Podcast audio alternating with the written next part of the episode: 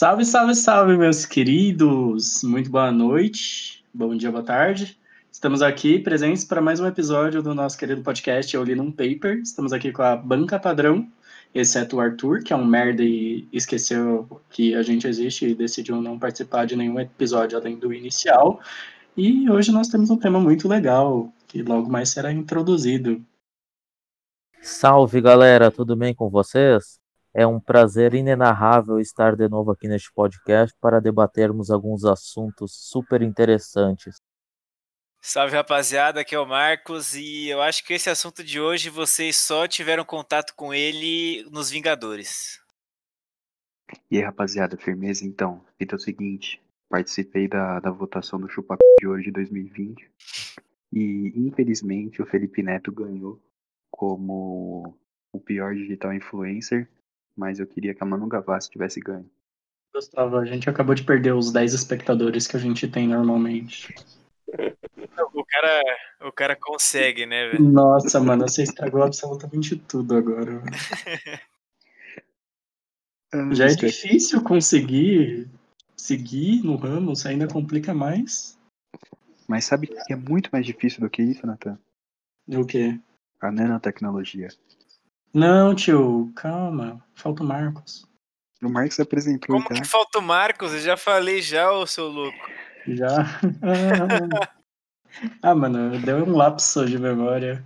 Mas é isso, pessoal. A nanotecnologia, nanotecnologia é um assunto que dos cinco presentes aqui, quatro são absolutamente leigos. Ué, mas cinco? Cadê o quinto, então? Dois, quatro, seis, quatro. É, o quinto? Ah, o quinto Meu é nosso Deus convidado. E hoje nós temos um convidado especial, assim, que ele é nosso veterano na Universidade Federal de São Paulo, do curso de Química. Então, é muito especial ter ele aqui, porque ele, desde sempre, ele vai falar um pouco mais sobre ele, sobre qual é a trajetória dele, mas é alguém que carrega a nossa casa no peito e representa na hora de fazer pesquisa. Então, senhoras e senhores, e apresento a vocês o nosso convidado Danilo Lozito. E aí, gente, queria agradecer vocês aí pelo convite, a todo mundo ali no paper. É, obrigado pela introdução, achei muito carinhoso, quase escorreu uma lágrima aqui. E é bem isso que você falou, a gente sempre tem que levar o nome da universidade no peito. E a Unifest está aí, eu sempre fui é, muito presente em tudo que a faz. E para que vocês precisem contar comigo, eu sempre vou estar disponível para vocês. Muito fofo. Emocionadíssimo, emocionado. Mas o que me deixa muito emocionado também é a nanotecnologia. Em 2016, Nathan, vou te contar essa história. Em 2016, quando eu ainda estava no Senai, a, não 2016 não, 2015, a, no século 20 ainda, eu fiz um curso de nanotecnologia por uma semana. Sabe o que eu aprendi? Por uma semana? Por uma Nossa, semana. você. Ah, se pá que deu pra aprender bastante, então, né? Eu confesso que foi lá que eu fui introduzido a conteúdos que eu nem lembro mais, mas eu fiz, tá no meu currículo. Você colocou no Lattes? Não, vou até colocar. É isso. Mas, ó, é uma coisa que você já fez. Só que eu acho que depois do episódio de hoje com o ilustríssimo Danilo, aí você vai poder falar que você sabe alguma coisa. Mas eu não tenho dúvidas disso, meu caro. Sem mais delongas, senhor Danilo. Por que, como e o que? Pô, interprete da forma que você quiser. Bom, gente, então obrigado por colocar essa pressão em cima de mim para falar um pouco sobre isso. Até o merda, né, velho? Olha a pergunta que o cara faz. Meu Deus ah, mano. Bom, mas... Desculpa. Mas aí, vamos, vamos colocar mais em palavras literais. Luzito Dog Show, me fala um negócio. O que caralho, o que que é isso de nanotecnologia que eu não faço a menor ideia? Então, é, para falar um pouco sim sobre a nanotecnologia, a gente já tem que usar uma partezinha aí que está na palavra, que é a parte nano, né?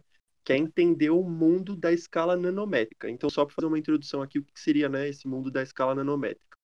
Então, numa uhum. escala métrica, a gente tem o metro, o centímetro, que é 100 vezes menor que o metro, o milímetro. E aí, quando a gente vai falar de nanotecnologia, a gente está trabalhando na escala nanométrica, que é um bilionésimo do metro.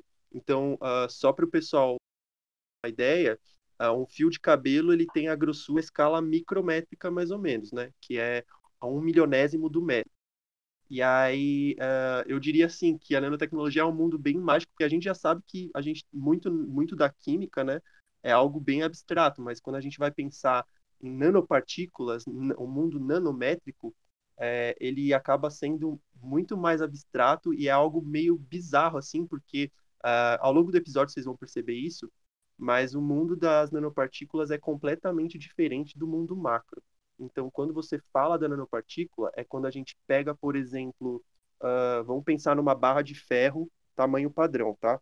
Ela vai ter lá suas propriedades, suas características, e se a gente reduzir essa barra de ferro a uma escala nanométrica, uh, de maneira que uma de suas propriedades vai mudar em relação ao material no tamanho original, uh, a gente vai ter então a criação de nanopartículas com propriedades extremamente diferentes Uh, então, por exemplo, a nanopartícula de ferro ela tem propriedades extremamente diferentes do que uma barra de ferro.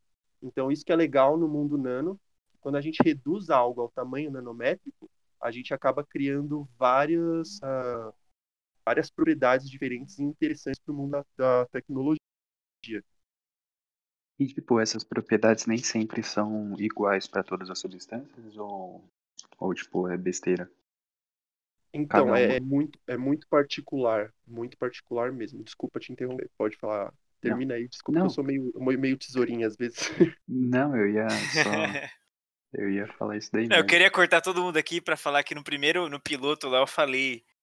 Tava tentando explicar nano, essas porra aí, eu falei no bilhão, um metro de por bilhão, então eu acertei na, na partícula é essa, essa grandeza. Você não, você não foi pesquisar na hora, mas seu chute foi preciso. Eu não sei se eu falei certo, eu nem sei se é um bilionésimo mesmo, viu? Eu falei aqui, mas pelas contas eu acho que tá certo, mas se não é for, sim. o pessoal retifica depois. É 10 a nona, 10 a menos 9, aí. Mano, é pequeno pra cacete. Tipo, é bem é pequeno. É bilhão mesmo, que o milhão é a sexta, então bilhão é a nona. É, é, é isso. Mas assim, Danilo, tipo, é, isso você falou que as propriedades variam muito mas pensando um pouco assim no que você trampa, porque posso estar enganado, mas você trampa com a parte nano desde a sua iniciação científica, né? Que agora você está no doutorado, então, tipo, fala mais um pouco tipo, do que fez você se apaixonar por isso, porque a princípio eu sou apaixonante mesmo, que é um bagulho interessante só por pelo nome. Sim, a nanotecnologia ela ela sempre me fascinou muito, uh, desde eu, de antes de eu conhecer a química no ensino médio, na escola, uh, eu sempre quis trabalhar com a parte de nanotecnologia, que eu já ouvia muito falar que ia ser a tecnologia do futuro, né? Então, eu pensava naquelas coisas futuristas, é, de filme mesmo, que nem é, comentaram uh, que o pessoal já deve ter visto na tecnologia, por exemplo, no filme dos Vingadores. Eu sempre fui muito fã de filme de super-herói, por exemplo, e era algo que era meio brisa, assim, era meio abstrato na minha cabeça, né? Mas uh, teve uma época que eu descobri que a nanotecnologia ela podia ser usada para a área da saúde. E foi uma história bem particular, assim. Aí, se vocês quiserem, depois dão uma cortada. Mas uh, eu decidi trabalhar com nanotecnologia, primeiro com a vontade, pela vontade de, de trabalhar com a tecnologia do futuro, e depois eu migrei para a área da saúde porque uh, na época que eu estava me interessando muito por essa área, minhas duas avós, avó materna e paterna, elas tiveram câncer e eu comecei a pesquisar e vi que a área da nanotecnologia ela era muito forte uh, para essa para esse setor de tratamento de células tumorais. E foi aí que quando eu entrei na universidade, eu acabei pesquisando por uma iniciação científica que trabalhasse com nanomateriais uh, e que tivesse a possibilidade de voltar essa pesquisa, né, a, a, da nanotecnologia, nanomateriais. Quando eu falo nanomateriais, está envolvido com a nanotecnologia, tá? É, então eu quis voltar para a área da saúde. E aí eu comecei a trabalhar com uma professora aqui da Unifesp, a professora Teresa Martins, uh, ela trabalhava com um material em particular que era conhecido como sílica mesoporosa, que nada mais é do que um material, a gente pensa num hexágono, né? Então, um material que tem aí os seis lados, e dentro desse material a gente tem um monte uh, de buraquinhos, que a gente chama de mesoporos. E nesses mesoporos a gente consegue colocar diversas coisas, uh, diversas moléculas, biomoléculas, nanopartículas, e uh, definir qual sua função, né? É, é meio que é, direcionar a, a, sua função. E eu direcionei para a área da, da saúde, mas aí eu explico melhor para vocês quando for o momento o que, são essas sílicas mesoporosas e por que, que eu decidi trabalhar com elas. Você chegou a fazer exame, exame não, como que é, teste biológico ou não? Cheguei, eu fiz bastante teste biológico tanto na iniciação científica quanto na, no mestrado, uh, que são testes que são necessários para você poder botar uma aplicação nesses nanomateriais, né? Então, assim, quando a gente está falando do, da nanotecnologia, pelo menos na área que eu estava trabalhando voltado para a área da saúde na, na IC e no mestrado, a gente tinha que fazer toda a caracterização físico-química, que é saber toda a propriedade dela, né? Uh, tamanho, uh, volume de poro uh, e tudo mais, e também fazer toda a caracterização biológica, que é, são os testes uh, principais para que você possa usar na área da saúde, né? Então, fazer todo um ensaio in vitro, uh, submeter alguns ensaios em vivo também, uh, para ver demora, qual é a né? segurança e eficácia. Nossa, demora muito. É. Nossa, deve ser um rolê absurdo, né? Mano, porque aí a gente pode até comparar com a questão do coronavírus agora, que tá todo mundo na expectativa de receber a vacina, né? Mas, mano, é um bagulho que não dá para apressar. Tipo, e demora, tem uma série de testes, tipo, eu não conheço muito.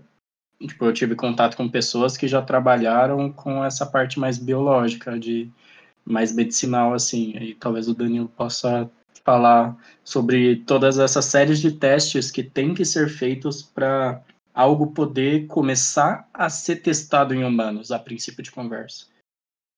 É, então, é, é um negócio bem, bem complicado, mas é muito gratificante quando você vê o, o, resultado. E assim, às vezes o resultado ele dá errado, mas significa que você tem que seguir um, uma nova, um novo roteiro aí de estudo, porque uma hora vai dar certo, sabe? Então, a, a gente, a gente que é cientista, a gente tem que ter essa, essa firmeza de que não desistir na primeira vez que dá errado, porque uma hora dá certo e quando dá é muito gratificante. Mas basicamente os ensaios biológicos, né, a gente faz o que é chamado de ensaio in vitro, e daí é como se a gente pegasse esse nanomaterial, essa nanopartícula que a gente produziu no laboratório e colocasse frente a uma uh, linhagem de célula. Então pode ser uh, uma célula saudável, uma célula tumoral.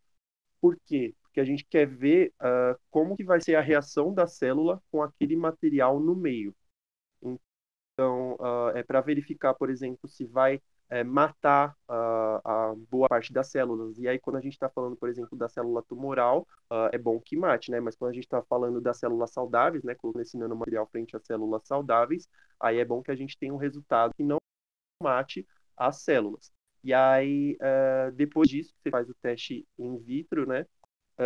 a gente parte para os ensaios em vivo, que aí já é Uh, Hoje em dia ainda é feito muito em, em ratos de laboratório, né? Ratinhos que, de laboratório, que tem todo um controle certinho de população, de uh, se aquele rato é de determinada espécie ou não.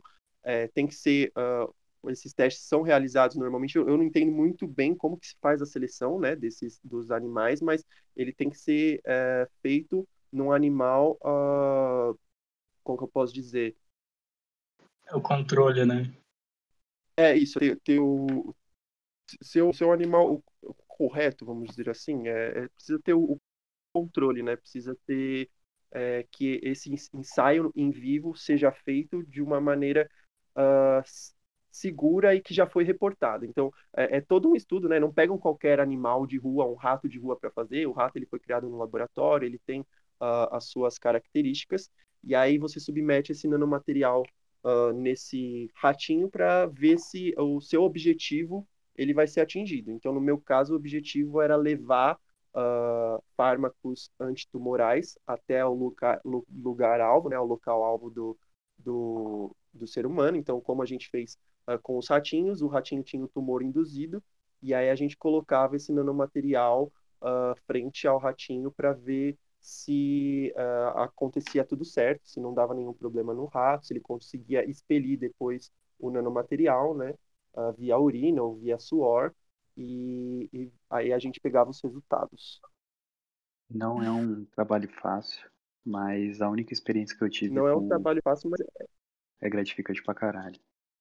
A única experiência que eu tive com, com esses ensaios biológicos envolvendo rato foi ver um carregamento de rato chegando no, no Dourado. Nossa, eu tava nesse Inacreditável. É maravilhoso. Essa foi a sua experiência, foi só assistir, Nossa. só chegando. O que... tema é inacreditável. Tá dentro da sua experiência, com certeza. ah, tá ligado, né? Os caras, eles chegam como se fosse aquelas caixas brancas de, de pastel de feira, sabe? Que os caras deixam tudo guardado. Ah, tá ligado, Nossa, tá ligado. Você fez passar uma visão muito humanizada da, do método, né?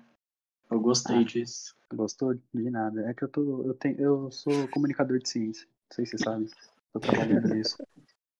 É, eu gostaria de, de, fazer uma, uma pergunta para o Losito, assim, um, questionamento, porque assim, Losito, eu já trabalhei um pouco com química medicinal, é, parte de novos antibióticos, trabalhava com oxadiazóis, tetrazóis, eu gostaria de saber de você, o que você acha que as nanopartículas, por exemplo, de ouro, de prata, ou até mesmo com o que você já trabalhou, diferem um pouco dessas estruturas, o que, que elas têm de vantajoso, o que, que elas têm de bom, e eu também gostaria de saber se vocês fazem testes de hepatotoxicidade, essas coisas.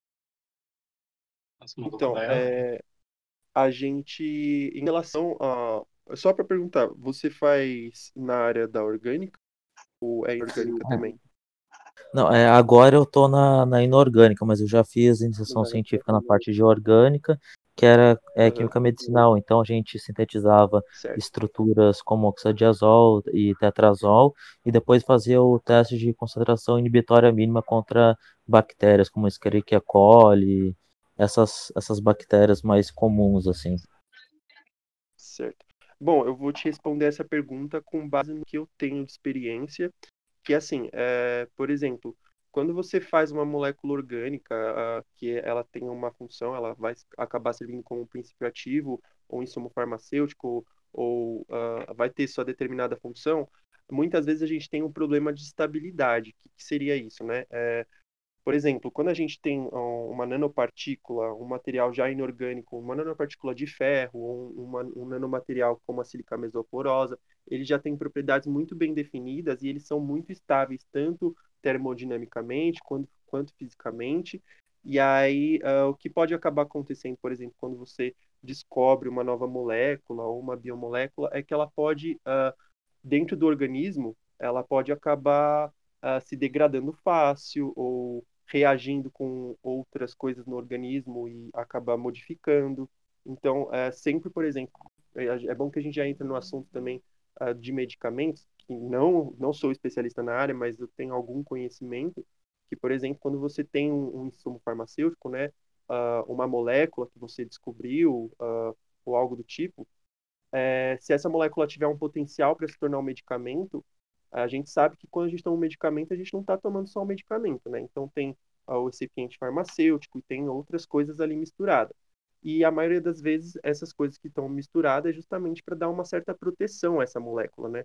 Então, acho que a diferença principal aí, uh, falando entre nanopartículas uh, da área de, uh, mais, falando assim, de, de metais, né? Nanopartícula de ferro, nanopartícula de ouro, de prata, elas já são muito mais estáveis frente ao organismo. Mas, claro que também pode haver reações, né?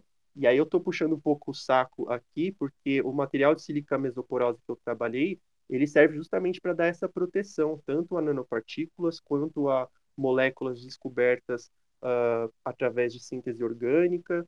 Então, uh, acho que a principal diferença aí eu acho que seria na, na estabilidade. Mas ambos, ambos os casos podem acabar reagindo dentro do organismo e acontecendo alguma modificação, tá? Atendi. Bom, muito interessante. O que eu acho interessante até, posso estar falando merda também, mas das, dos, das sílicas, que são silicatos, basicamente, né?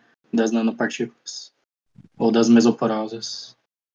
É que o nosso organismo ele não sabe muito o que fazer com os silicatos, tipo com derivados de silício. Então aí acaba sendo meio inerte, né? Tipo, pensando na questão biológica. É, assim, e, e assim, vendo uh, os ensaios que a gente tem feito com as sílicas mesoporosas, eles são bem excretados pelo organismo, né? Então, uh, não é nada que pode acabar acarretando algo de ruim pro, pro organismo da pessoa. É, eu acho que também pensando nisso que o Vini disse, é que acaba sendo meio que algo até sinérgico, né? Porque você tem as sílicas mesoporosas que podem atuar encapsulando fármacos e fazendo uma liberação controlada de forma localizada, tipo no tecido-alvo, por exemplo. Então, se você sei. tem um. O quê? Não, eu não sei vocês, mas eu já fiquei perdido no sinérgico. Não, é, exatamente. É que, tem, tem que, usar palavras aí. bonitas para parecer mais inteligente. Não, mas você tem que explicar as palavras bonitas para todo mundo entender, okay, né? Ok, ok. o, com efeito sinérgico, eu digo que é, duas coisas têm um efeito, por exemplo, a sílica... Atua em conjunto. Atua em conjunto, mas as duas coisas têm uma função distinta, mas juntas elas atuam colaborativamente. E agora eu já perdi o fio da meada. Eu não tipo o Bebeto e Romário em 94, né? Ah, boa. Nossa, boa. Tipo isso, né? Tem uma sinergia ali. É isso. Agora Os dois estão bons separadamente, mas aí você junta os dois. Fica melhor ainda, dá uma, dá uma Copa do Mundo, né? Oh, foi uma boa analogia essa aí. Nossa, eu tô até surpreso. Muito bom. Mas assim, deixa eu te perguntar, a gente falou de, de medicina, a gente falou de várias aplicações interessantíssimas em relação à área médica. Mas, cara, tem alguma outra aplicação interessante? Não, mas ó, é, assim, então em relação à parte médica, tem, tem muita coisa que a nanotecnologia pode ser usada, né? Eu acho que é a área que eu tive mais contato, assim, mas uh, se a gente for pegar a nanotecnologia, a nanotecnologia ela pode ser aplicada. Uh, eu não consigo imaginar uma coisa que ela não possa ser aplicada, na verdade. Eu acho que ela é muito promissora tanto na área da saúde quanto na área de uh, dispositivos eletrônicos, até indústria têxtil, alimentícia, uh, tudo, tudo que você pensar assim, a, a nanotecnologia ela está sendo muito promissora para os próximos anos, ela está aparecendo com muita força aí. Não, Lozito, uma curiosidade, você já Nossa, viu... O cara tá falando do banheiro enquanto dá um cagão. Não, não, não tô, filho. É, você, por curiosidade, assim, você já viu nanopartículas aplicadas é, na questão da psiquiatria? Então, uh, já ver as nanopartículas sendo aplicadas na área da psiquiatria, ainda não diretamente. Por que não diretamente?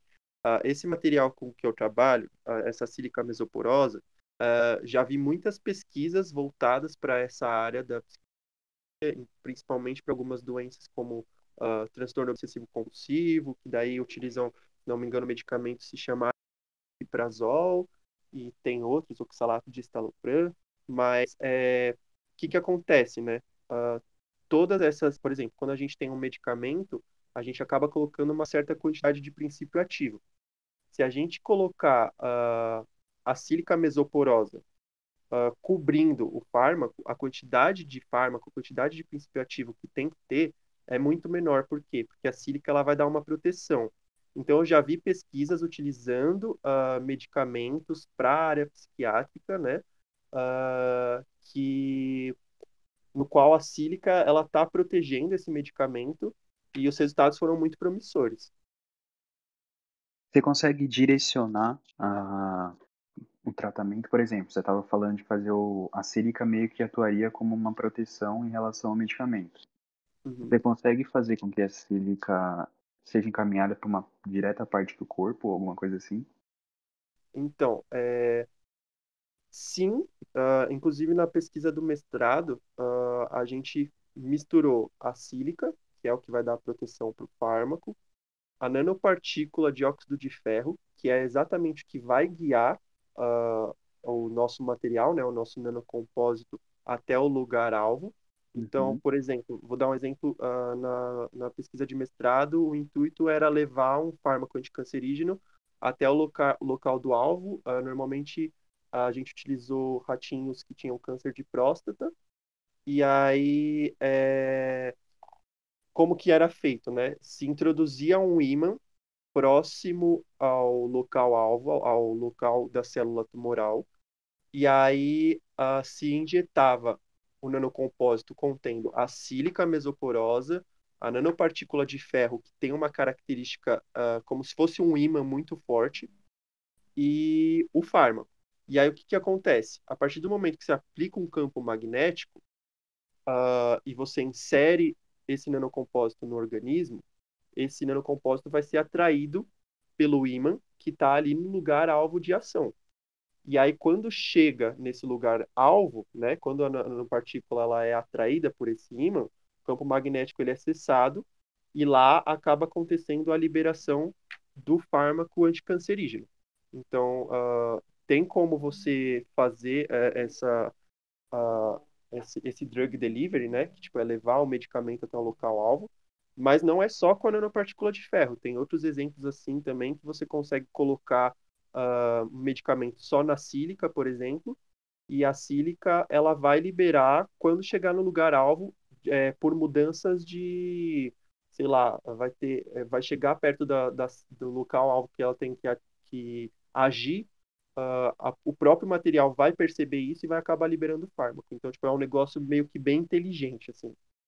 Caraca, que bagulho da hora. Uma coisa que, tipo, eu sempre me perguntava quando falava de, de drug delivery, que nem você acabou de comentar, era que eu imaginava que a aplicação não era por injeção. Eu achava que, tipo, você tomava o remédio, como se fosse um comprimido, alguma coisa assim. Uhum. Aí é, você faria o, o carreamento até o local. Eu nunca tinha pensado em injeção, era tão mais simples. Então, é, para falar a verdade, é, pode ser tanto intravenoso, pode ser é, né, pela injeção, pode ser também via oral. É, aí vai depender é, do local. de qual objetivo, né? Do local, do objetivo. Então, por exemplo, uh, tem pesquisas, a, a professora Tereza ela está fazendo pesquisas com vacinas, né? E aí uh, é uma vacina tríplice, né? Que são três em uma e que vai ser aplicada de forma oral. E qual que seria o problema, né, de você fazer uma vacina oral? Que o antígeno ali, ele pode acabar se degradando quando ele entra em contato com o organismo, né? E aí, quando ele está na sílica, a sílica acaba fornecendo essa proteção, o que permite que a aplicação seja via oral. Então, podem ser diversas aplicações, na verdade, né? E qual que é a principal vantagem de você ter uma vacina oral em relação à, à vacina tradicional? Uh, assim, é, a gente pode pensar tanto no, na questão das pessoas que têm medo de tomar injeção, de tomar tomar a vacina uh, por meio da injeção, né? Eu sou uma dessas é... pessoas aí, eu não gosto não. Mano, até então, é porque é a vacina causa autismo. Pelo amor de Deus. aí fica um podcast para falar de pseudociência só. porque, Mas porque... A, parte, a parte da nanotecnologia não está isenta. O pior é que a gente já gravou um de pseudociência, só que foi jogada no lixo. A gente gravou três, duas ou três vezes esse negócio jogando Mentira. tudo no lixo. Mano, nossa, ia ser é sensacional essa ideia, sério. Porque é um assunto que tá, tá muito forte hoje em dia, né? Tem muito pseudocientista contra os cientistas, e aí fica um assunto da hora, uma batalha. Ah, é, sabe, mano, sabe o que, que é? Qual que é o seu signo? O meu é aquário. ah, tinha, tinha certeza que era. Esse daí e, ó, é cara tô, de aquário. Tô tô sendo pseudocientista aqui falando que eu sou aquariano, pô. Ai, caralho. Eu já perdi totalmente já nos negócios. Não, assim, tipo, você falou desde o começo, você falou que você se interessou pela, pela nanotecnologia por ser a ciência do futuro. Sim. E aí você provou por A mais B que a nanotecnologia vai estar tá relacionada, tipo, efetivamente no futuro com a prevenção da morte. E é nesse, nessa última intervenção do senhor Vinícius também com a questão até do da questão psíquica, por exemplo, é, de antidepressivos que tipo, já tem várias com, é, contraindicações, não, mas vários efeitos adversos. Então, com essa questão da proteção, de liberação controlada, você meio que já dá uma garantia de que o futuro vai ser diferente no, do que a gente vive hoje por conta da nanotecnologia. Nathan, Nathan, você vai falar que a morte é um problema técnico, é isso? Não, não. Mas pode ser, pode ir por esse lado também. A gente pode ir para um ramo mais especulativo e fugir um pouco da questão da ciência, mas eu acho que é mais interessante. O que, que você ia falar? Focar. Oi? O que, que você ia falar? Volta onde você ia falar. Não, primeiro, eu ia falar, por exemplo, você falou da questão da saúde. Hum. Além disso, que é bom, é importante ter saúde, mas é, hoje em dia, tipo, a questão tecnológica está muito relacionada também com o bem-estar. Então, tipo, para dar mais uns exemplos cotidianos para contextualizar a importância da nanotecnologia e de como o avanço dela vai garantir, sei lá, que a gente fique mais pseudo-feliz. Nossa, pseudo-feliz? Pseudo-feliz, Nathan? Porque a felicidade é algo líquido, né? Sabe o que é líquido também e deixa muita gente feliz? Cerveja, eu vou pegar uma rapidão. Segura aí. É, também. Ah, já que você ia... vai pegar, eu vou pegar uma também, né? Isso, Paulo. Três minutos. Ai, caralho. Depois, porque, mano, a gente precisa ter, ter também um negócio que é, tipo, é, são materiais muito promissores, né? Mas se eles já fossem tão uh, certeiros, assim, que eu, eu acho, que eu acredito que eles vão ser muito certeiros pro futuro, muitas vezes já estão sendo certeiros, na verdade, mas é, hoje em dia a gente vê que tem, por exemplo, principalmente na área da saúde, que é a área que eu mais tenho contato, né? É, você não vê, as indústrias buscam muito a inovação através da nanotecnologia, mas aqui no Brasil, eu não sei se vocês conhecem algum laboratório que trabalha com nanotecnologia. Tipo, não tem quase nenhum, pouco. cara. Eu acho que o único, a única empresa uh, uh, que é o Axê, né? O Axê que criou um laboratório junto com a Ferring Pharmaceuticals, uh, falando sobre a importância da nanotecnologia, né? Trabalhando com a nanotecnologia voltado para a área da saúde. Mas aqui no Brasil é algo que ainda vai demorar, né? Mas a gente está sempre uns 10 anos atrasados, 20 anos atrasados em relação aos outros países. Mas está tudo ok, né? Se você for ver lá na Europa, no, nos Estados Unidos também, uh, já existem muitos laboratórios trabalhando com nanotecnologia, né? Aqui que a gente é um pouquinho atrasado, na verdade. Isso que é o foda, né? A gente é muito atrasado, é. isso é louco. A matéria-prima a gente tem, né? O que falta é a indústria para fazer os negócios. Eu ouvi dizer que ano que vem chega sarcasmo aí. Aí no mercado brasileiro o pessoal vai começar a entender sarcasmo. Eu acho que vai ser bem interessante. Vai dar um upgrade. Gustavo, você tá sendo irônico? Não, que isso? Eu irônico? Eu irônico? Nunca nem vi. Não, eu queria fazer outra pergunta para o Losito, que é o seguinte: é, você tem conhecimento de aplicações de nanopartículas, por exemplo, em células solares ou então baterias? Então, uh, eu sei, para falar a verdade, mano, eu sei que é, é bastante utilizado, tá? De nanotecnologia em painéis solares, ela é muito, muito, assim, tipo, ela é muito promissora, tem muitas pesquisas que se fazem disso, mas eu nunca tive contato com nenhuma diretamente.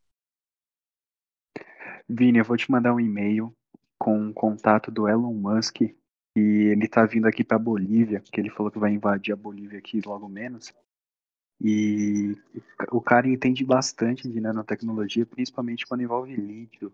Então, cara, contato perfeito. Cara, vocês viram, ele, cara, um repórter parou o Elon Musk num, num estacionamento.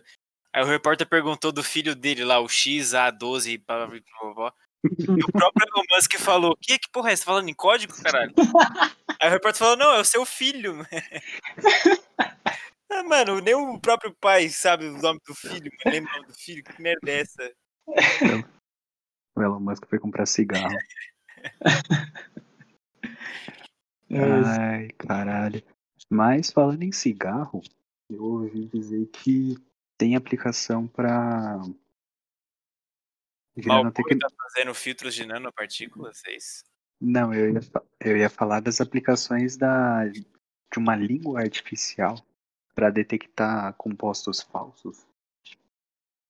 Aí já entra mais, já entra mais na, na minha área de interesse, da cachaça aí.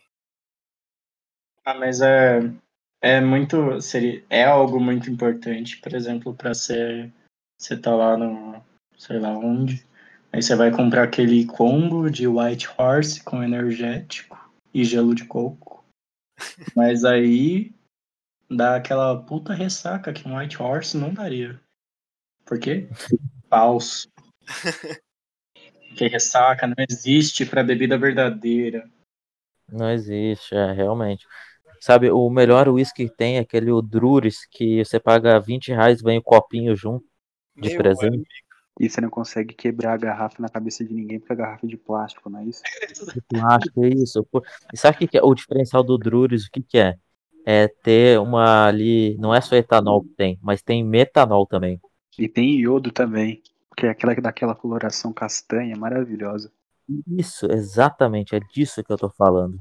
Envelhecido em barril de iodo. Ah, mas a questão do metanol eu acho que é mais uma estratégia comercial, porque assim, quem tá cego não vê rótulo, então aceita qualquer coisa. Mas vamos voltar para nanotecnologia aí, senhor. Eu vou deixar muito essa parte. Obrigado, Deus. É, mas inclusive, ó, se você ingeriu por um acaso uma bebida adulterada com metanol, é só beber mais etanol que você consegue fazer alguma coisa para não ficar cego. Não que eu esteja incentivando o alcoolismo, longe de mim, mas funciona. Oh, cara, eu nem sei. Eu perdi tudo da meada, eu não sei mais onde a gente tá. Ah, tá na língua artificial. É, a gente estava tentando isso. falar alguma coisa de nanotecnologia, não sei vocês. É o propósito do episódio. Ô, Luzito, deixa eu te perguntar um negócio. Qual que é a limitação principal da, da nanotecnologia? Da nanotecnologia? Ou não tem limitação? Não, tem, tem, tem muita limitação. Uh, é que assim, né? Eu, vou tentar não focar tanto na área da saúde, mas vou começar por ela. Mas, por exemplo, a, parte da área da saúde ela é muito bem regulamentada é, os ensaios que você tem que fazer tem que provar segurança e eficácia, uh, então tem que fazer todos os testes bonitinho, uh, e aí acho que a maior limitação, por exemplo, é, aí já envolve tanto a área da saúde quanto as outras áreas, por exemplo, eu quero sintetizar a sílica mesoporosa, que eu sintetizo no laboratório, só que em alta escala. Então, fazer esse processo de escalonamento é algo que eu ainda não vi ser feito, por exemplo, para sílica mesoporosa ordenada. Porque, assim, para você sintetizar esse material, você precisa de condições uh, muito exatas. Então, você tem que usar sempre o mesmo becker de 250 ml, sempre a mesma temperatura, uh, colocar a quantidade exata dos reagentes, deixar agitando em determinada uh, RPM, né, determinada rotação, e aí, uh, você fazer o escalonamento disso para uma indústria, por exemplo, uh, eu acho que é, é um ponto de, de complicação, né? Mas. Uh... Então, você acha que a tecnologia ainda é uma limitação para a gente ter uma, uma nanotecnologia em larga escala? Eu, eu, não imagino, na verdade, que seja tão difícil fazer um escalonamento uh, de uma síntese dessas. Só que uh, parece que pelo menos aqui no Brasil agora as indústrias elas estão buscando inovar bastante, né? Uhum. Mas é, é, algo que ainda talvez não se tenha tanta necessidade, mas quando descobrirem, é, quando a indústria vê que, por exemplo, nossa, a nanotecnologia ela pode me ajudar a crescer muito no mercado, porque a indústria ela precisa de inovação e a nanotecnologia vai dar essa, essa habilidade de inovar para a indústria, né?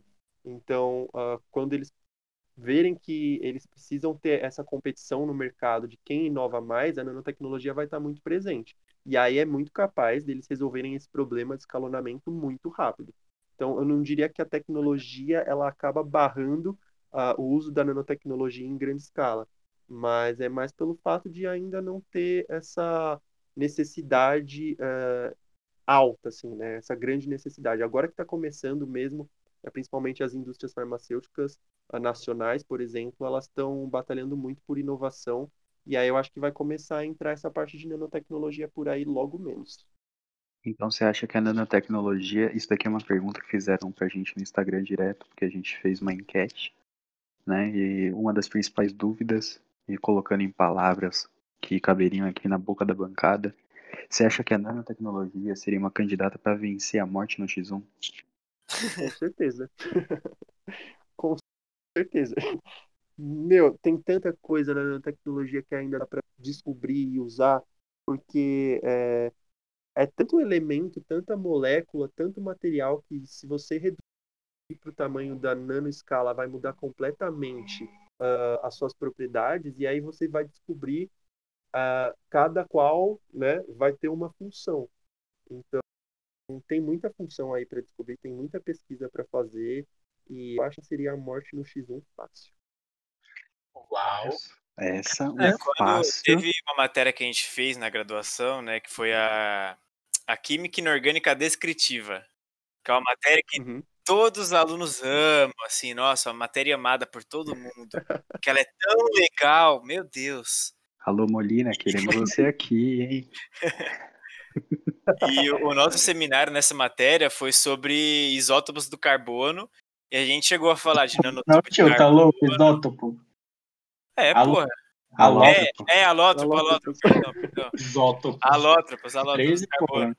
E a gente chegou a falar de nanotubos de carbono, da, das espécies nanométricas do carbono. E eu pesquisei, quando a gente foi fazer esse seminário, eu pesquisei uma das aplicações, e na época, uns dois anos atrás que a gente fez essa matéria, não foi? Você sente velho? É, me sinto um pouquinho. é, já faz dois anos que a gente fez essa matéria e faz não sei quantos anos falta me informar ainda, eu tô um pouco velho. Né? Nossa, levei isso pro pessoal, porque vocês estão velhos, então. Ah, você tá no doutorado, né? tipo, a gente não, não terminou da graduação ainda. Você já tá transcendendo o tempo. É. É, então, eu pesquisei lá, aí eu pesquisei uma aplicação que eles estavam tentando armazenar hidrogênio gasoso como combustível nos nanotubos. Ah, velho, a ideia, a ideia de armazenar hidrogênio Mano, mas, mano, sem maldade, o, os caras, eles, eles demoraram o quê? Seis meses, um ano na pesquisa. No começo, eles armazenavam, tipo, 0,5% de hidrogênio na, na massa. E no final da pesquisa, eles estavam 20, 25%, mano. Eles avançaram mano, muito. Eu vou fazer um comentário aqui. Imagina, imagina as possibilidades de armazenar o hidrogênio como combustível nisso. Mas teve um exemplo, ó, mas teve um exemplo muito claro de, de utilização de armazenamento de hidrogênio. Eu vou ser taxado como fanboy do Elon Musk. E ah, coisa que eu não sou. Mas, mano, ele colocou hidrogênio no carro dele e o carro dele agora tá flutuando em Marte. Né? Tá entrando, tá na órbita de Marte. Não, mas ó, Essa porra não tem cabimento. Você vai explodir. Ah, seu, não tem coloca... agora cabimento, mas daqui a um tempo Sabe, vai ter, velho. Sabe qual é do hidrogênio? Ele é o combustível do futuro. Natan, eu vou te fazer uma pergunta e se você me responder com certeza. Até eu, porque eu quando, quando eles boca. armazenaram hidrogênio de vez, estourou e explodiu umas duas cidades ainda. Duas cidades a menos para alimentar. Corta isso. se quiser cortar isso daí. Por isso que é o combustível do futuro. Porque o futuro só vai acontecer se a raça humana for parcialmente extinta, porque a gente consome eu mais. Eu não sei se o Nathan entendeu. É, chegou num ponto aí que. Mas, ô Nathan, me responde um negócio. Nathan, não. Vini, me responde um negócio. Você consegue imaginar uma areia com um tanque lotado de hidrogênio? Rapaz, isso aí é pior que a bomba da União Soviética lá, a Tsar Bomb. A Tsar Bomb. Mas é por isso que a gente tem que avançar na nanotecnologia, né? Para fazer o processo um pouco mais seguro. Eu adoro como você volta pro tema, Natan. Não, não, porque senão vocês vão longe. É... já fomos, já, já citamos bomba nuclear aqui. Já. Não, mas, mano, mas vocês estão falando, pior que, tipo, dá, dá um pouco de medo, assim, porque é, tudo na ciência pode ser usado pro bem, mas sempre tem os caras que vai lá e leva pro mal, né? E faz merda, um exemplo, né? Você tem um exemplo Nossa, disso na, na Nano? Ah, mano, é que se eu falar pra vocês de novo que é um exemplo na área da saúde, fica foda, né? Não, pode falar, especial tá saúde. Vontade. Não. Oh, mas ano, ano passado, é 2019, eu participei de um evento junto com outras, outros grupos de pesquisa, né? Uh, que era para como levar a sua pesquisa do, do, da academia até o mercado, né? E tinha um grupo lá que ele trabalhava com nanopartículas e também uma molécula lá específica que era para tratamento de dor crônica.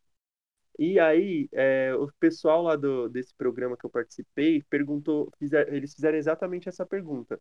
Beleza, vocês podem usar isso para o bem, vocês estão usando essa molécula e essa nanopartícula para é, tratamento da dor crônica, mas ah, como ela poderia ser utilizada para o mal?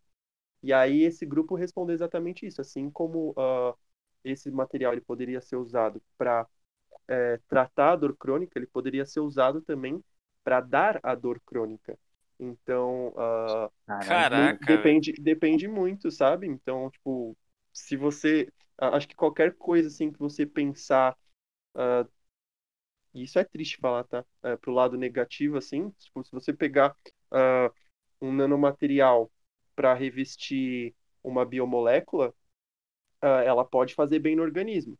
Mas Vai saber se criam tipo, aí uma nova arma nanotecnológica no futuro, em uma guerra por aí, que incorporem alguma coisa que pode matar algum ser humano, sabe? Então, uh, você pode acabar usando para os dois lados, né? E, e, é um perigo isso para a ciência, mas sempre tem os dois que faz, né?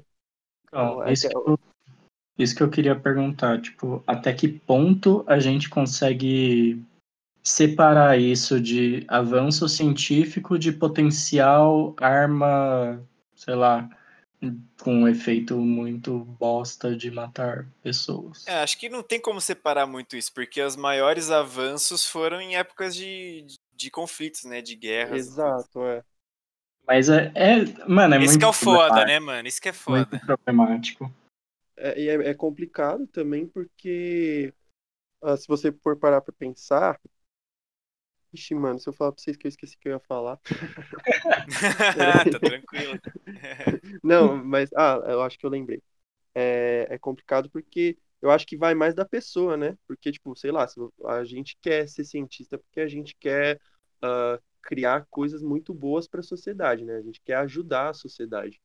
E aí, uh, sempre vai ter alguém aí que, por exemplo, tipo, numa guerra, numa guerra, o, o objetivo podem ser tantos e aí você guia a, sua, a nanotecnologia para o seu objetivo, né? Então acho que é muito é muito pessoal da, da índole da pessoa também, né?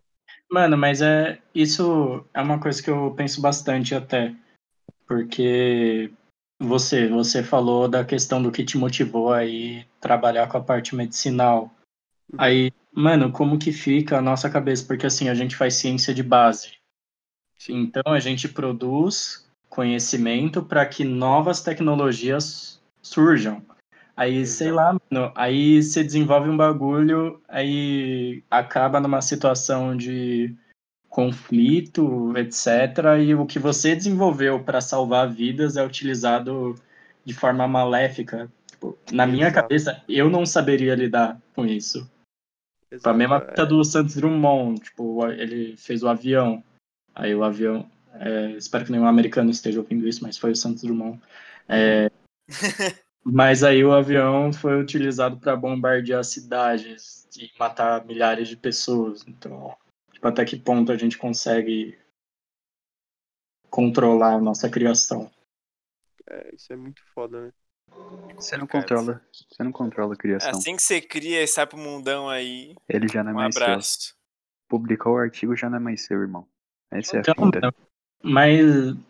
Ah, não sei. Tipo. Mas eu acho que, tipo, você também ficar pensando nesse tipo de coisa acaba te impedindo de você fazer uma porrada de coisa, tá ligado? Exatamente, exatamente. Por isso que é, tipo, uma linha muito tênue do desenvolvimento científico e da preocupação humanitária.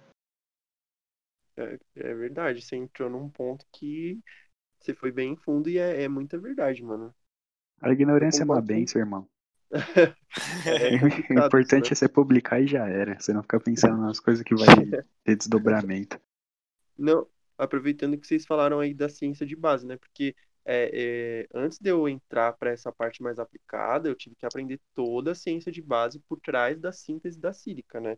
E a ciência de base ela é crucial para que a gente possa desenvolver algo para aplicação. E assim, uh, eu tenho eu tenho visto muito, muita gente que é, desvaloriza, né, a pesquisa de base.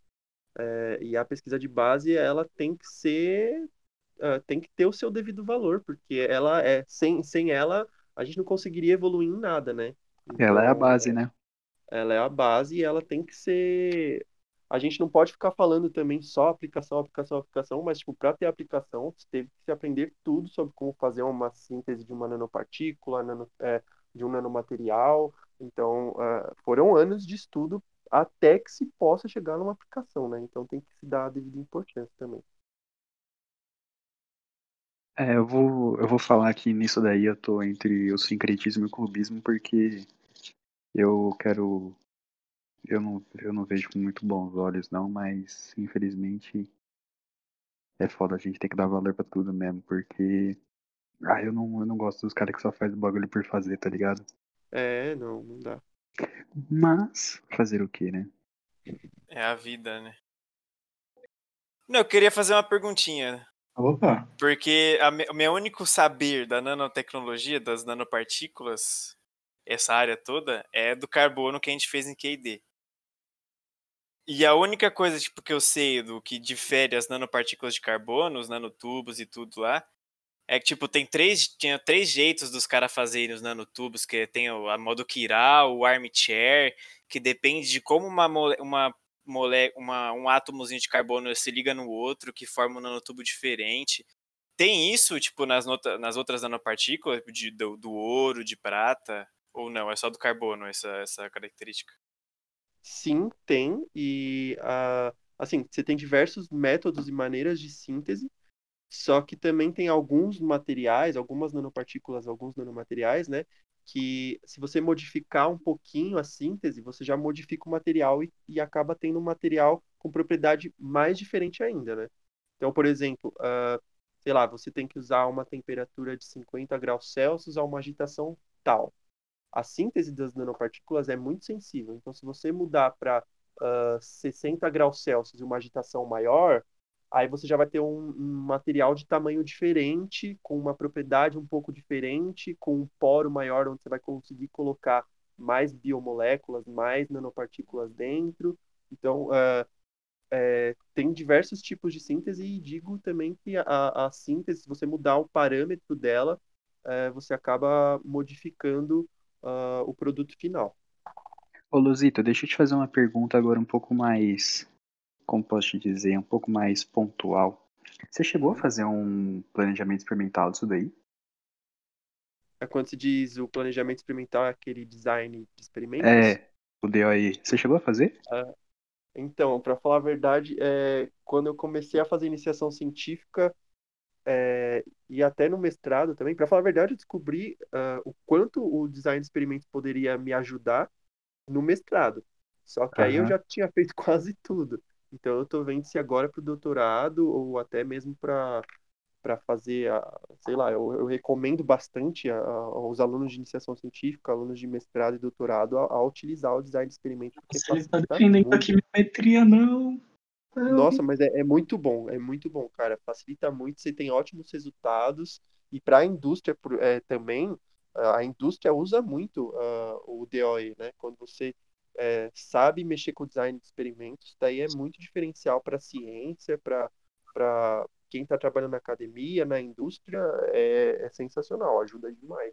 Não, calma aí, calma aí, o que, que é isso aí? Deu aí, o que, que é isso aí? É design de experimento. Tipo, você achar a condição ideal para fazer tipo, economia de reagente, economia de energia, do tempo que deixa reagindo, é, para você otimizar o seu processo, né? Sabe o que eu falei de passar dois final de semana no lab que eu tinha feito? Sim. Então, eu tava fazendo isso. Luzito, eu estou aberto quando você quiser um contatinho para nós trocar umas ideias sobre design de experimento. Se quiser, eu trato seus dados aí. Irmão, Nossa, bate no rádio. Tem nome no paper, é isso que ele quer. É, mano, pô, bate, no, bate no rádio que aqui é promiscuidade científica 100%. Você nem dá essa promiscuidade porque eu vou atrás mesmo, hein? Poxa, pode vir, filho, tô nem aí. Já, já tenho tanto, pessoal do, do Eldorado me, me conhece por conta disso. O pessoal agora na parede de vidro vai, vai vir, pode vir. Tamo junto, Você cara. tá expandindo o network, se aproveitando do, de algo nobre aqui. Mas você sabe que. Não, na, na verdade, eu perdi o. Mas é que, tipo, isso que você falou do planejamento experimental é até um bagulho interessante, pensando até em outras aplicações da nanotecnologia, que é a parte ambiental, né? Então, é interessante você otimizar seu processo a fim de causar menos impacto ambiental e também até a questão do, da proposta do que você está fazendo, que eu vejo muitas vezes é o pessoal que, no caso, eu não estou falando de mim, propõe fazer algo, uma molécula que tem aplicação ambiental, mas está socando no cu clorofórmio, diclorometano e hexano, mas aí, tipo, isso não é o certo, né? Então... A química verde só fica bonito no resumo. No dia a dia você não tá nem aí, você tá usando clorofórmio, você tá usando diclorometano. Irmão, é assim. Essa é a grande Ué. realidade. Mas, é, por exemplo, o tetracloreto de carbono é ruim para o meio ambiente? Não, a camada de ozônio adora. Ele evapora tão rápido, gente. Qual o problema? É, A camada de ozônio adora. Você vê, você, você vê chegando assim na camada de ozônio, dá um abraço assim, os dois. É uma Dá beleza. um abraço e vai junto também, né? Mas agora falando sério, pô, pensando que aí eu tô puxando sardinha pro meu lado. Você falou da área médica e tudo mais, mas pô, pra mim eu tenho bastante interesse em saber como que eu posso tipo, associar os meus sistemas à nanotecnologia para aumentar a aplicabilidade, tipo, pensando em tratamento de água, detecção de espécies tóxicas, tipo, você tem alguma experiência com relação a isso? Pô, até para eu já anotar e aplicar. a, a- agora que vocês tocaram nesse assunto também da área ambiental, eu lembrei, né? é, tinha alunos do meu laboratório que utilizavam o mesmo material que eu uso para fazer remediação ambiental, então para tirar óleos e poluentes da água. Então, basicamente, eles é, o bom, o legal, né, da- das nanopartículas, dos nanomateriais é que você consegue revestir ela ah, com uma molécula que tenha determinado objetivo. Então, por exemplo, ah, se você quer algo, se você quer retirar o óleo ah, da o óleo, a sujeira da, da água, né? Então, por exemplo, eh, você coloca uma molécula lá que vai ter afinidade com óleo, que vai acabar se ligando ao óleo e vai, na hora que você retira esse material ah, dessa mistura, né? Vamos dizer assim, que não é bem uma mistura, mas eh, quando você tira esse material da água com óleo, ela vai acabar levando o óleo junto. Então, eh, tinha muita gente lá do, do meu laboratório que trabalhava com essa parte de remediação. Ah, em específico, no meu grupo, um aluno que trabalhava com o mesmo material que eu trabalhava para aplicar na área da saúde, ele aplicava na área ambiental. Então, às vezes, sei lá, eh, foi o Natan que falou, né? Isso. É, você, você trabalha assim, tipo, você faz síntese de alguma molécula, você faz pesquisas para retirar, é, co- como que é a sua pesquisa mais para eu entender?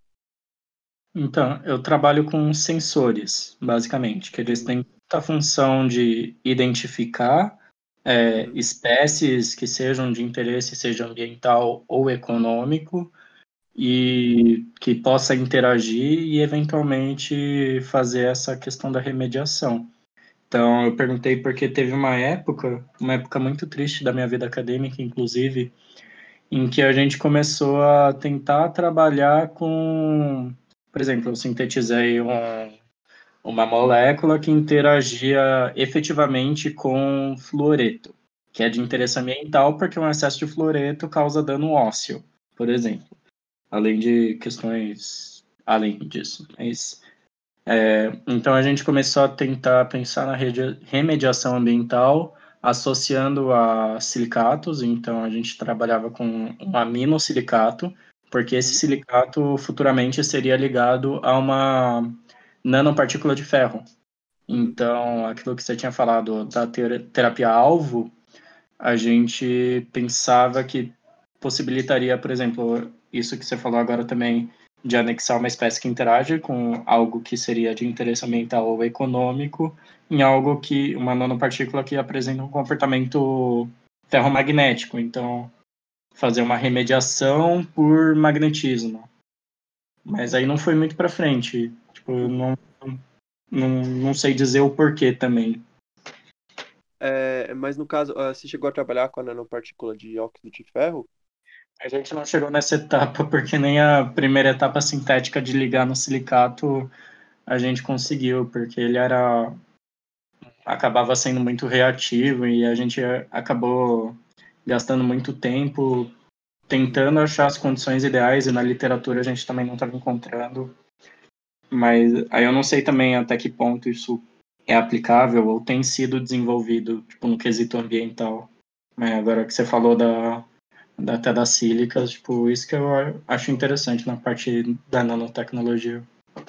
É, agora outra, outro devaneio aqui que eu acabei tendo. A troca iônica, ela também pode ser considerada um processo que envolva nanotecnologia ou não? Porque, tipo, eu lembro de, de ver algumas pesquisas, principalmente da professora de mineralogia, não sei se você chegou até aula com ela, com a Miriam, e ela falava que ela, ela, ela fazia sílica, eu acho que ela era sílica também. Ela produzia o poro da, da sílica, eu acho que num processo semelhante ao seu, e ela colocava, eu acho que era alumínio, em vez eu acho que era alumínio que ela colocava, ela dopava a sílica e colocava em, em áreas de rejeito de mineração.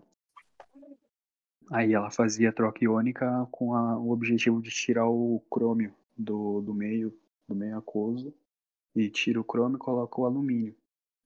Mas não sei. agora eu só tô falando aqui ao vento. Não sei se isso. Não, mas é, isso que você falou faz muito sentido, porque eu acho que assim, nunca trabalhei, mas uh, a Miriam, inclusive, ela já fez parceria com a, a minha orientadora, né, com a Tereza, uhum. é, justamente para essa parte.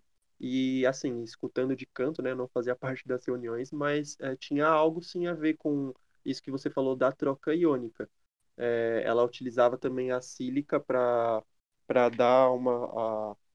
Porque a sílica ela tem diversos poros, né? Então você consegue colocar diversos tipos de nanopartícula uh, de interesse dentro da sílica. Então, uhum. uh, é, provavelmente para o objetivo dela, que esse objetivo que você está falando, ele é muito válido, sim. Eu acho que tem, tem muito a ver. Eu não sei explicar como acontece, tá? Mas é, tem muito a ver, tem sim. Tem problema, não. Ai, caralho. É... Faltou alguma coisa? Quer falar mais alguma coisa? Ah, eu queria falar da, da possibilidade de produzir uma armadura de Mithril aqui, né, do Frodo. Que me Nossa, prometeram isso, né? Sim, o colete à prova de balas tão leve quanto uma camisa de cetim. Alô, Rio de Janeiro, forte abraço. assim, eu acho que a gente pode trazer para uma questão mais aberta até. Tipo, do que a gente vê no cinema, séries, filmes, livros, etc. O que você acha que é palpável de realmente acontecer? Sei lá, desde Predador, que fica invisível. A armadura do Homem de Ferro. De ferro, a armadura do Frodo, sei lá, o, aquela nanoarma do G.I. Joe que consome metal. Nossa! G.I. Joe, velho. Caraca, parabéns, Nathan, parabéns. Eu confesso que eu devo ser o único fã desse filme. Porque eu acho o Homem-Formiga poderia realmente entrar no cu do, do Thanos? Não, isso, isso poderia, né? Mas a, a, pergunta é se ele poderia realmente entrar no, no, na dimensão quântica. Essa é a pergunta. Quântica? Não, isso, é isso a gente tá fugindo do nano. Não, é quântico. O Homem-Formiga é quântico, né? Então, peraí, então, peraí, você tá falando que o cu do Thanos, ele tem um diâmetro e escala quântica. E escala não, não, não, não, não. Eu tô falando que a pergunta que você fez, ela é, não, não cabe no Homem-Formiga. O Homem-Formiga, ah, ele vai para o tá. universo quântico, ele para a dimensão quântica. Ele viaja no tempo pela, pela quântica ali. Ah, entendi. O cu do Thanos, você, porra. Não, ó, considerando que. Não nem ser nano pra entrar no cu do Thanos. diminuir até o estado quântico, que ele só consegue admitir uma escala nano. O cu do Thanos poderia ser sintetizado em qual escala de temperatura e rotação para que fosse possível? Danilo, 30 segundos. Meu Deus do céu. Mano. Otimize esse processo. Jesus amado. agora, agora o Lozito sabe qual é o nível do, da baixaria que é esse podcast, né? Não. Ah, mas as que vocês colocam ao vivo também tem umas baixarias. é, pior que tem. Mas não vai, ó, pra você ter uma noção, a, a baixaria que vai ao ar não é nem 1% do que tá gravado. Ah, mas no caso disso eu acho que dá pra ir. Não, mas, mano, ó, eu, tipo, eu comentei, né, que, que logo no início eu falei que é, o que me atrai bastante nessa parte da nanotecnologia era ficar imaginando essas coisas que a gente vê em filme acontecer no futuro, né? Mas, assim, se a gente for pesquisar, a gente vai achar umas coisas bem loucas, tipo, é, que nem, né, tipo, sobre a armadura do Homem de Ferro, né? Uh, eu acredito que um dia, quem sabe, a gente pode ter algo parecido. Mas falando na questão de ser a prova de bala, por exemplo, né? E ser um material. É, não leve, você apertar um botão e ficar o corpo inteiro cheio de, de armadura. É, não, é isso. É, é isso aí já já. Aí, aí já, já é maluquice. Já. Anos, tipo... Ah, mas, mano, ó, eu não sei como vocês são, mas, tipo, mano, eu acredito que muitas dessas coisas podem existir. É... Lógico que tem coisas muito surreais, mas o ser humano ele vai acaba utilizando também, né, a, a, a ficção, os filmes para se basear nas tecnologias muitas vezes, né? Mas como por exemplo, né, tipo no caso do desse material leve que eu estava falando para vocês, de uh, o material ser a prova de bala e ser um material que a gente consiga uh, ter no nosso uh, corpo, né? Que não seja tão pesado quanto o colete à prova de balas, por exemplo. Então a gente tem uns pesquisadores é, ele é do Instituto de Têxteis e Vestuários de Hong Kong, lá na China. Eles criaram um tecido inteligente, ultra flexível à prova de balas. Então é como se fosse uma camiseta que você coloca e ali está cheia de nanotecnologia e faz com que o impacto, por exemplo, de um projétil não atravesse. Então, tipo, é uns negócios bem loucos que você consegue achar. Tem, tem uma galera também que está fazendo uma pesquisa uh, tentando fazer uma camiseta que ela é totalmente maleável, mas com impacto ela endurece.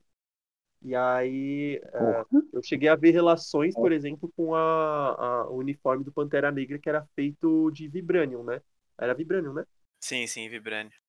E aí uh, o pessoal, tipo, tava utilizando umas moléculas lá que uh, eles se basearam no uniforme da Pantera Negra pra ir fazer essa pesquisa. Então, tipo, é uns negócios bem bizarros, assim, que a gente é, Falando é nisso aí, hip Chadwick, né? F.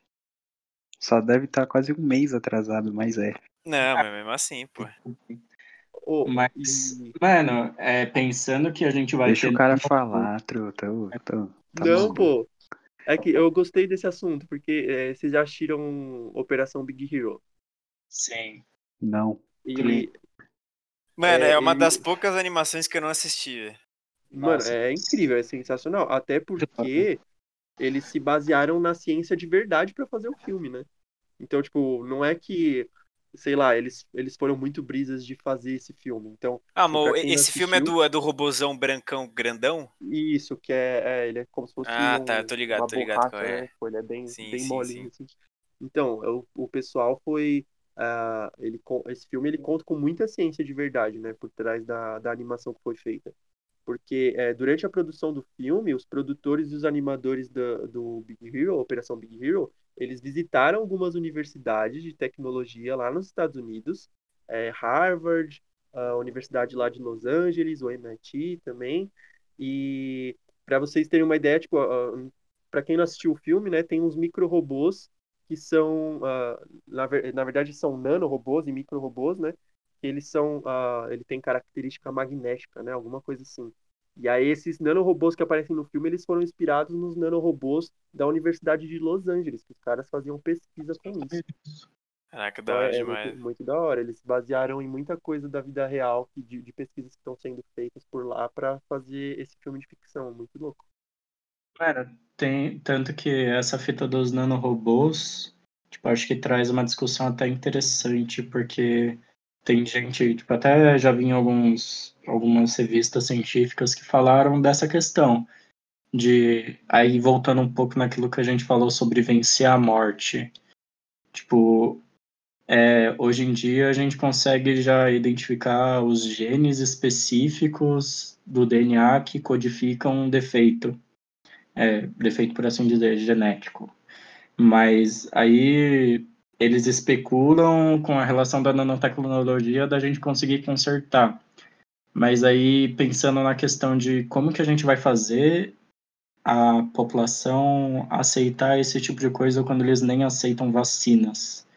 Lógico que não vai ser tão tão abrangente assim a princípio, vai ser um bagulho elitista pra cacete que só sei lá, os ricos vão conseguir ter, mas é, é que nesse mundo também, tipo, da, da parte mais medicina tudo mais, a gente tem muito aquele negócio de quando o benefício ele supera o risco, uh, uh, já é algo mais aceitável, né? Tipo, é algo que vai para frente. Agora, quando o risco supera o benefício, aí é algo que é, sem, é meio que sem chance de acontecer, né? Então você falou, tipo, é meio difícil da população aceitar, mas se tiver um grande benefício e mostrarem que é, isso é possível, é que assim, é, na verdade a gente vive, tá vivendo numa sociedade que tem muito preconceito com a ciência, né? Tem um julgamento muito errado sobre o que é ciência, né? Mas se, se, for, se for comprovado um benefício, pô, é, eu acho que é possível, sim, é passível de acontecer. Nossa, ainda mais é onde a gente mora, né? Onde a gente vive. Isso é louco. É o... Poxa, aqui, oxe, tá maluco. Meu presidente, meu, o meu país, Valoriza demais. Isso aí vai ser cortado. Não, porque vai ser que eu vou editar. mas, mas assim, eu acho que já tipo, caminhando para o final, você, Danilo, como nanotecnólogo, dá para chamar assim, não sei, sei lá, em poucas palavras, como que você convence alguém de que a nanotecnologia tipo, é vantajosa e é o futuro? Tipo, além de tudo que você disse, sei lá. Assim, é... a gente tem que ter essa ideia de que a, a nanotecnologia, é, na verdade, ela já está sendo usada, né? É, então, uh, assim, não querendo estender, mas é, filtros solares, fotoprotetores solares que a gente usa já, já tem nanotecnologia, pintura de alguns carros já tem nanotecnologia, bolinha de tênis tem nanotecnologia, creme dental tem nanotecnologia. A bolinha de a tênis que o Djokovic deu na cara da, da Nossa, mina lá? Essa daí foi. Essa daí foi. foi... Cara, descontrolado. Eu não vi essa fita aqui. Aconteceu. O cara foi eliminado do campeonato por dar uma bolada na, na apanhadora lá das bolas. Mas foi é. intencional? Não foi, mano. Ele só. Ah, foi direcional. É, foi direcional. Mano, é que a fita é assim, tem a regra. O cara que é um profissional, é o melhor do mundo, ele não pode dar uma tacada, dar uma raquetada na bola, que se ele sabe que tem pessoas em volta que trabalham, né? Aí pegou na cara da mulher, ele foi eliminado. Ah, eu acho que eu, eu acho que isso daí foi porque ele deu duas para trás aí. Ah, não, foi é três para trás. Três para trás e entrega o taco, irmão. Essa é a grande realidade. Nossa, mano, é sério. Mas então. Continua aí, senhor. Vocês cortaram. Ah, perdão, eu tive que trazer essa informação aqui para nossos ouvintes. Não, mas falando assim, tipo, como convenceria a, a, o pessoal tipo, que a nanotecnologia é uma tecnologia do futuro? É, é uma ciência que ela é muito, ela tem muito a ser descoberta ainda e as pesquisas que existem elas são muito promissoras. Então, uh, com essas ideias aí, por exemplo, que eu falei, tanto de, da parte de ficção, de fazerem é, um, uma camiseta que pode ser a prova de balas, uh, ou até mesmo a, a, o filme do Operação Big Hero, que já pegou uma nanotecnologia, né, um, uma tecnologia que já é utilizada nas universidades na parte da pesquisa.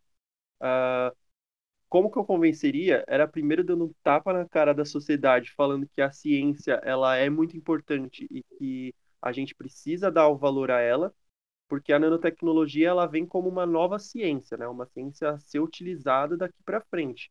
Então, acho que primeiro a gente precisa é, ter uma uma desconstrução da sociedade quanto a isso, ao, ao que é a, os benefícios que a ciência pode trazer, a acreditar na ciência e meu é, é, é, o puro marketing, cara, porque quando se você pensar na nanotecnologia, você consegue imaginar o funcionamento de qualquer coisa, é, você consegue imaginar, ver coisas que você vê em filme, colocar na prática, uh, tudo que a gente utiliza, tipo, pô, uh, o celular, o smartphone, o notebook, tudo vai ter, uh, a evolução vai partir da nanotecnologia, e assim, se a gente quer evoluir nessas áreas, se a gente quer evoluir tanto na parte tecnológica de eletrônicos quanto na saúde, a gente tem que dar uh, essa chance para a nanotecnologia se mostrar no mercado, porque vai ser algo que vai ser muito bom para a sociedade. Olha, se você falei, tivesse... falei e não falei nada, né? Se não, mas é o seguinte, se você tivesse vendendo um produto agora, eu comprava. Mesmo, eu comp... não, ter... Mesmo não tendo dinheiro, eu comprava. Fácil. Porra, tá maluco? Além de comprar um material, a gente tem que comprar ideias e isso aí foi, foi lindo. Nossa, Natan. É. Agora fiquei emocionado. São os estágios finais do, do alcoolismo. Do alcoolismo, é verdade. Mas eu acho que isso que você falou, eu acho que se aplica a qualquer coisa da ciência. Se a gente Sim. quer que ela seja aceita e respeitada a ponto de defender como a gente defende, a gente precisa mostrar qual que é a aplicação, onde que, na verdade, não mostrar a aplicação só do futuro, mas mostrar hoje em dia, tipo, o que já é feito onde que ela é aplicada, porque, sei lá, é assim que desconstrói.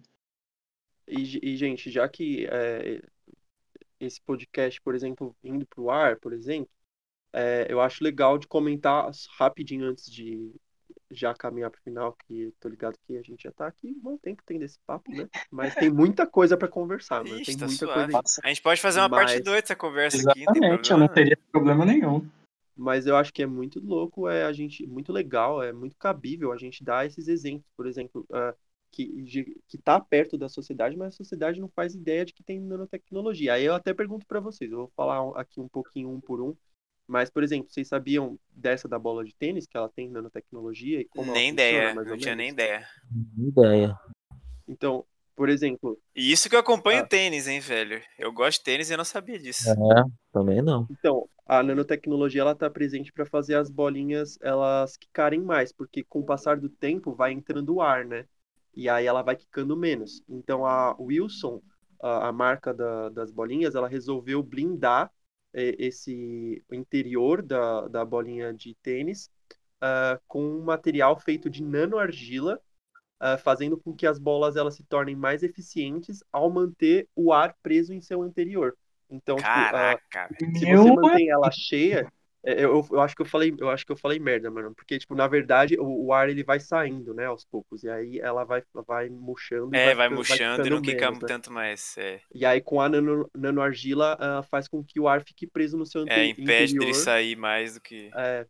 E aí ela vai e aí também, ó, tem outros exemplos aqui, por exemplo, uh, deixa eu pegar um aqui da hora. Uh, preservativo. Preservativo também eles estão colocando nanotecnologia nos preservativos. Então, por exemplo. Você não acreditava. Agora você, usa isso daí, Nathan? Agora você defende. Você usa Nathan? o silêncio é o melhor.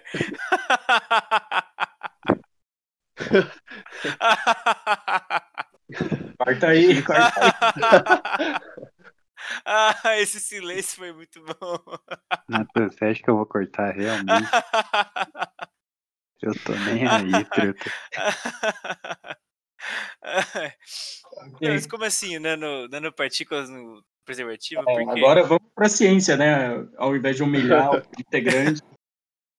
Então, tipo, eles colocam uma espuma com nanopartículas de prata na, na hora da produção de, da, do preservativo, né? É, que vai ajudar a destruir as bactérias que vão entrar em contato com o preservativo. Então, a nanopartícula de prata ela tem essa característica, né? De proteger, é destruir as bactérias. E aí eles têm feito os preservativos com esse tipo de nanopartícula, por exemplo. Caraca, velho. Mano, é bizarro, né? Então, deve ter uns contatos de bactéria nos preservativos, sei lá. E aí Nossa. acaba preservando aí.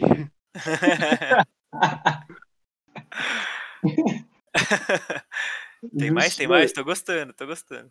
Tem, tem, tem mais um exemplo aqui que eu não sei se é utilizado, assim, sei lá, se a gente chegou a ter contato com isso, mas é, eu vi uns um, umas fabricantes aí de bebedouros é, que utilizam uma tecnologia chamada uh, Nanox, que é até o nome da empresa, né? Uh, eles colocam nanocomposto de sulfato de titânio uh, que age como exterminador de micróbios e é aplicado no interior do reservatório de água. Então, o que, que vai acontecer? Uh, quando a, a, gente apertou ali o, o, o né, para sair a água, a, a, água que fica ali no reservatório, ela vai ficar protegida uh, contra os micróbios por causa dessa presença do, do nanocomposto de sulfato de titânio. Eu não sei se existe nos bebedouros da Unifesp, que na verdade nem tem bebedouro. Ah, se pá que, não tem. existe nem fuder, se pá Mas que é uma tecnologia tem. legal, é uma tecnologia legal, pô. Não, é da hora, da hora, mas se pá que na Unifesp... Considerar que a gente foi ter bebedouro há menos de um ano atrás... Ué, vocês têm bebedouro na Unifesp? Vocês estão fazendo o mesmo então, chegou, Chegou o bebedouro, mas a água tá em falta. Sempre ah, tava em falta. Ah, entendi. É, desculpa, desculpa, eu tô, tava viajando aqui. Nossa, é, muito bom, ah, muito bom. Muito bom. acho que vamos finalizando por aqui. Losito, a gente perguntou. A gente não perguntou alguma coisa que você queria falar? Ah, mano, eu acho que a gente conseguiu abordar bastante, principalmente a área da saúde, que é o que eu mais falei, acho, foi mal. Mas é, acho que deu para deixar uma ideia que a nanotecnologia dá para usar para tudo, né? Sim, sim. Qualquer coisa que você imaginar. E eu achei da hora, tipo, dar esses exemplos no final também que mantém mais o pessoal que não tem contato com a nanotecnologia, sabendo que as coisas que eles utilizam ou vão chegar a utilizar um dia pode ter já a nanotecnologia presente, né? Justo. É. Não, a, a, gente falou até de combate ao câncer até preservativo, tá safe. Então, combate ao, combate ao, ah. ao passo. Nossa, esquece. Gente, desculpa, eu juro que é a última coisa. só vai, só sei, vai. Eu não sei é, o que, que vocês acham, mas, tipo, por exemplo, é, a nanotecnologia ela tá sendo bastante utilizada também por algumas pesquisas para detecção do Covid-19, né? É, eu vi, eu li Aí. a matéria que o Nathan mandou lá. São, são diversas pesquisas que estão fazendo, mano, com nanotecnologia, diversas pesquisas diferentes. É, tipo, eles usam nanopartícula e a nanopartícula, quando entra em contato com o vírus, ela acaba mudando a cor da solução, e aí você consegue saber se uh, tem Covid ou não ali. Então, tipo, tem, tem vários. Uh, aí é mais para a parte de detecção, né? Então, mas tem várias pesquisas sendo desenvolvidas e algumas até elas estão uh, tentando ir já pro, pro mercado, né?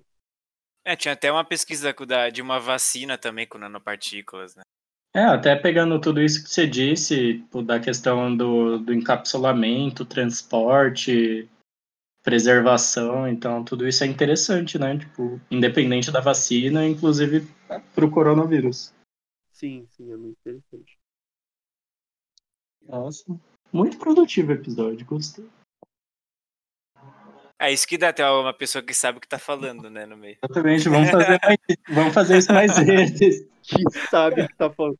Mano, aí depois vocês postam isso no ar, vai ter um monte de gente que vai falar, o Danilo falou merda ali, não sei o quê. Aí depois vocês me cobram, tá? Pelo amor de Deus, porque a é, gente a, a, errando que se aprende também, né? Exatamente, exatamente. Mas acho que é isso, senhores. A gente vai deixar alguns. A gente vai deixar alguns papers aí relevantes sobre é. o assunto. Não, não, eu ia falar isso aqui no final. Todas, a maioria das coisas que a gente falou aqui tem referências e tudo. A gente vai deixar no post aqui do, do podcast para quem quiser ler mais sobre o assunto. Vai estar todas as referências aqui embaixo. Inclusive, ou aqui em cima, não faço É, ou aqui ideia. em cima, onde tiver aí. aí. Na, na descrição vai estar as referências. Em Mas algum assim, momento, em algum momento a gente vai sumarizar todas essas referências num lindo site que na real ele já tá quase, ele já tá pronto. Só preciso tomar vergonha na cara e fazer um desenho interessante. Mas enfim, a gente vai deixar bonitinho aí no futuro, todas as referências. E eu posso estar sendo meio abusado, mas como um aspirante também é divulgador do que ama e faz, a gente pode indicar o seu contato, Danilo, para tirar eventuais dúvidas ou discutir. Eu ia falar isso, para ele deixar o merch dele, né? Com Porra, tá maluco. certeza. Com certeza. Então, é. Não, falei. Não, pode falar, de, eu completo, pode falar o, o, os contatos. Fala, aqui. fala aí o, o Deixar o número do WhatsApp. Mas, ó, eu vou, eu vou deixar o, eu vou, eu vou deixar o contato com vocês, e aí é o pessoal que quiser entrar em contato mais, né, e-mail ou WhatsApp, aí pode falar com vocês. Mas quem quiser seguir nas redes sociais e mandar também é Danilozito. No Instagram vai ser Danilozito, arroba Danilozito. E pode chamar que eu adoro conversar sobre essa parte de ciência. Sou cientista com orgulho, bato no peito, defendo a Unifesp, defendo a Química. E eu adoro conversar sobre isso, vou estar disponível sempre que precisarem. É isso, é isso. Perfeito. Aí, o moleque é foda, né? O moleque é. Quando, quando tem habilidade é outra história, né, irmão? Sei nem como lidar com um Com tanta, gabarito aqui. com tanta habilidade, né? Que que. Nossa. É isso. Tem mais é- alguma coisa pra acrescentar a essa incrível bancada? Acredito que não, senhor. Ah, eu quero acrescentar que pra mim, nanotecnologia só vai ser interessante quando eu puder comprar a armadura da Michelle pra mim mesmo. Então é isso. Ah, muito. Uma parte interessante que eu gosto da, da Nano é que já tem algumas que já tem algumas aplicações contra fungos. Então, cara, se tem aplicação Ah, contra tá de fungo, mentirando, hein? eu tô fechado até o final, entendeu? Não, não, não, não. Fungos são bons, fungos são bons. Ah, Eu tenho minhas dúvidas, mas é isso. Vamos finalizando então, fechando, despedidas, agradecimentos, recomendações. Já não foi já essa parte, porra? Não, Oi? eu preciso falar, preciso agradecer vocês aí, né? É verdade, é verdade, é verdade. Pelo amor de Deus. Nossa, ô, eu queria falar que. é, isso aqui nem precisa ir pro ar, tá? Mas já vou, já vou falar também. Que, mano, vocês estão sendo sensacionais em fazer esse podcast. Tipo, eu escuto vocês, é, cada episódio que vocês lançam. E eu acho muito importante ter esse debate sobre ciência, sobre pontos ah, que envolvem a ciência. E não só a ciência, né?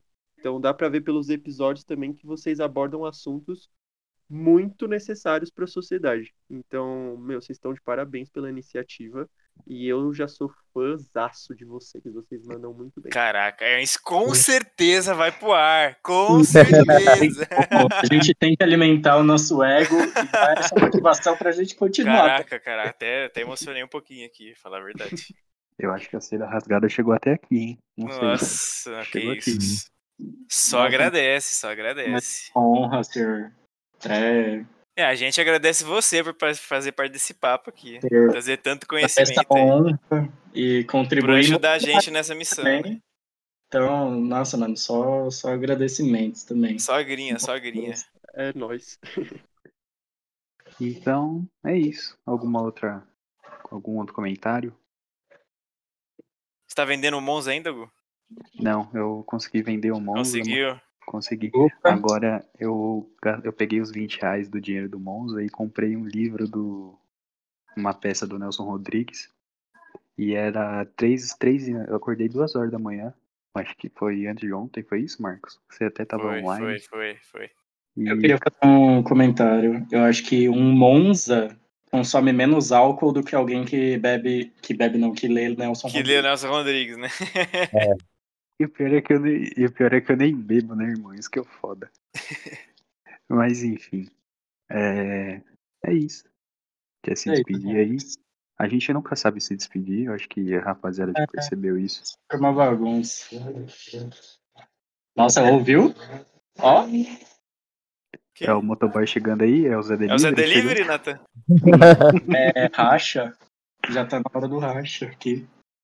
É isso. É, mas é isso rapaziada. Segue a gente aí nas nossas redes sociais, Twitter, Instagram. Dá aquela curtida no nosso Spotify também, no Deezer. Segue o Lozito aí nas redes sociais dele. E é isso, um abraço pra vocês. Caralho, o Marcos virou blogueiro mesmo, hein? Ah, virei, né? Tem que virar.